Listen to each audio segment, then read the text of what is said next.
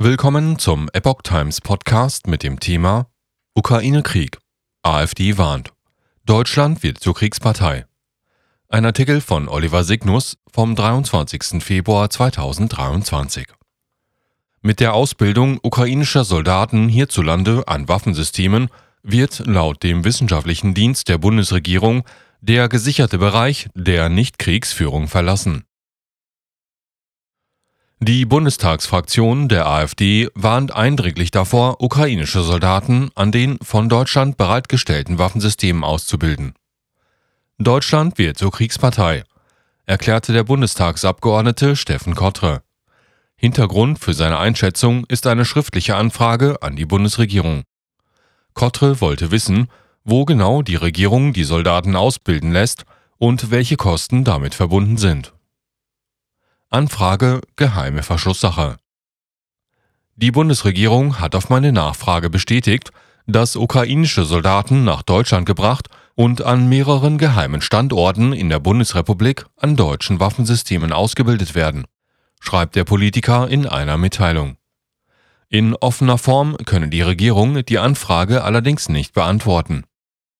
Die Einstufung als Verschlusssache ist im vorliegenden Fall in Hinblick auf das Staatswohl erforderlich heißt es in der Begründung.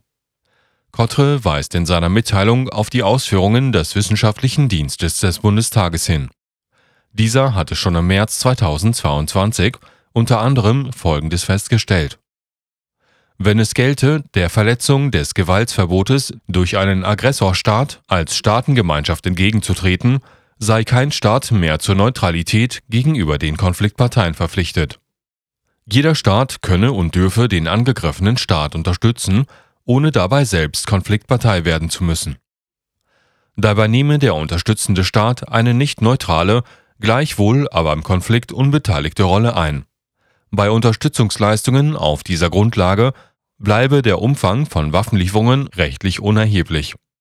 Das gelte auch für die Frage, ob es sich dabei um offensive oder defensive Waffen handele. Zitat Erst wenn neben der Belieferung mit Waffen auch die Einweisung der Konfliktpartei bzw. Ausbildung an solchen Waffen in Rede stünde, würde man den gesicherten Bereich der Nichtkriegsführung verlassen, erläutert der wissenschaftliche Dienst. Schwer zu beurteilende Grauzonen Schwieriger zu beurteilen seien hingegen die Grauzonen zwischen Nichtkriegsführung und Konfliktteilnahme. Rechtliche, aber auch logistische Probleme zeigten sich etwa mit dem Blick auf die von Polen vorgeschlagene Lieferung von Kampfjets vom Typ MiG-29 an die Ukraine unter Nutzung eines US-Militärstützpunktes in Deutschland. Dazu zitiert der wissenschaftliche Dienst aus seinem Interview des Bochumer Völkerrechtlers Pierre Thielberger. Er hatte sich im Gespräch mit der Neuen Zürcher Zeitung zum rechtlichen Graubereich wie folgt geäußert. Wie gesagt, stellt die bloße Lieferung von Waffen kein Problem dar. Bei der Lieferung von Kampfjets stellen sich aber im Unterschied zur Lieferung panzerbrechender Waffen massive logistische Fragen. Denkbar wäre entweder, dass NATO-Soldaten die Jets in die Ukraine fliegen, das wäre eine enorme Eskalation gewesen.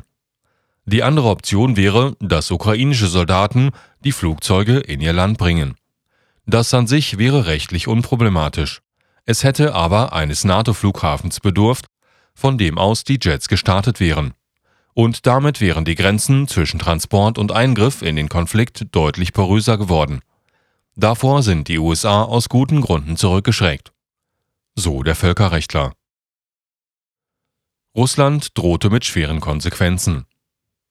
Grauzonen eröffnen laut wissenschaftlichem Dienst stets Möglichkeiten für rechtlich unterschiedliche Interpretationen und Bewertungen durch alle Beteiligten. Dies gelte auch für die Frage, ob eine Konfliktbeteiligung durch Drittintervention vorliege oder nicht. So habe Russland über die Nachrichtenagentur Interfax mit schweren Konsequenzen gedroht, sollten andere Staaten der ukrainischen Luftwaffe gestatten, ihre Flughäfen für Angriffe zu nutzen.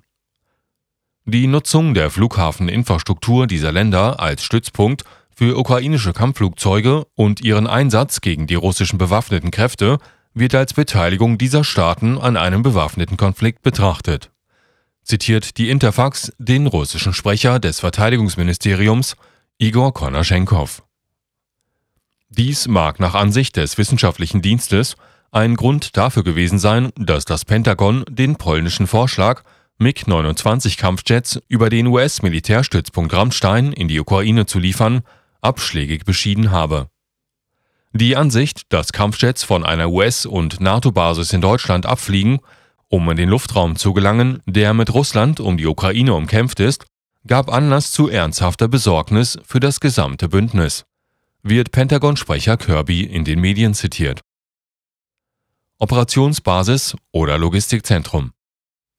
Bei der Beantwortung der Frage, ob die Nutzung von Militärstützpunkten und Airbasis der NATO bzw. von NATO-Staaten im Ergebnis zu einer Konfliktteilnahme der betreffenden NATO-Staaten führe, komme es darauf an, wie ausländische Militärstützpunkte konkret genutzt würden als Operationsbasis für Kampfjets, die den ukrainischen Luftraum verteidigen bzw. gegen russische Stellungen im Konfliktgebiet vorgehen, oder eher als Logistikzentrum, um Waffen einschließlich Flugzeuge in das Konfliktgebiet zu überführen. Graubereiche zwischen Konfliktteilnahme und Nichtkriegsführung ergeben sich ferner mit Blick auf die Übermittlung von Geheimdienstinformationen sowie von Informationen der Luftaufklärung durch AWACS Aufklärungsflugzeuge die im NATO-Raum an der Grenze der Ukraine patrouillieren und Informationen an die ukrainische Luftwaffe weitergeben. Dazu führt Thielberger im Interview aus, hier sind die genauen Umstände entscheidend. Je substanzieller die Unterstützung wird und je abhängiger die Unterstützerpartei davon ist, desto näher kommt man der roten Linie. Strategisch relevante Geheimdienstinformationen fallen dabei natürlich ins Gewicht. Ihrer Natur gemäß sind sie aber natürlich geheim, und für die gegnerische Seite nicht oder nur schwer nachzuweisen, sagte Thielberger.